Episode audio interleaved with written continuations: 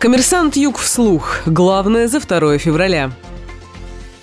Владимир Путин запустил новый энергоблок Ростовской АЭС. Речь идет о новом четвертом энергоблоке атомной станции. В Росатоме сообщают, что это выведет Ростовскую область в десятку российских регионов-лидеров по объему генерации. Сейчас станция обеспечивает 46% производства электроэнергии в регионе. Электроэнергия от энергоблоков РосАЭС поступает в Волгоградскую область, Краснодарский и Ставропольский края, и также в Волгодонск, являясь основой энергобезопасности всей энергосистемы регионы юга страны.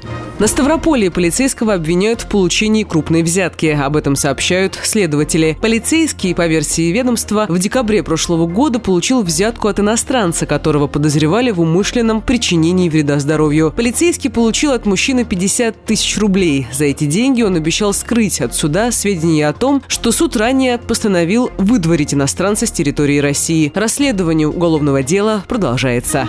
Налоги для предпринимателей снизили в Невинномыске. Правительство Ставропольского края и Министерство экономического развития России заключили соглашение о создании в Невинномыске территории опережающего социально-экономического развития. Как сообщает пресс-служба Краевого Минэкономразвития, для субъектов малого и среднего предпринимательства налог на прибыль снизили с 20 до 5% во время первых пяти лет существования территории. Налоги на землю и имущество не взимать не будут.